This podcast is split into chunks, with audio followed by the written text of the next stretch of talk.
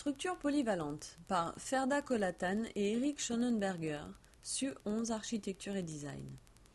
Structure polyvalente est un projet de recherche des organisations structurelles et formelles, adaptives et variables, qui ont plus d'une solution valable dans un cadre cohérent.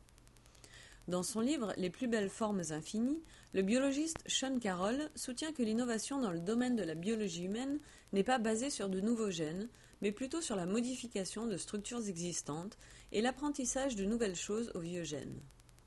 Ces apprentissages sont réalisés par un système de gènes-outils, à différents moments et différents lieux au fil du développement. Ainsi, cette expression est basée sur un système d'interaction d'un groupe de composants liés plutôt que sur le résultat linéaire de l'information préexistante. Les mêmes composants proposent divers scénarios par rapport à leurs relations passives ou actives dans le système général.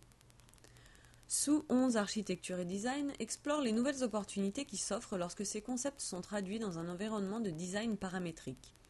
Cette compagnie croit que ces idées sont porteuses d'innombrables possibilités dans la recherche de design, des nouvelles techniques de fabrication et des applications matérielles dans le domaine de l'architecture, bien au-delà des questions d'optimisation et d'efficacité.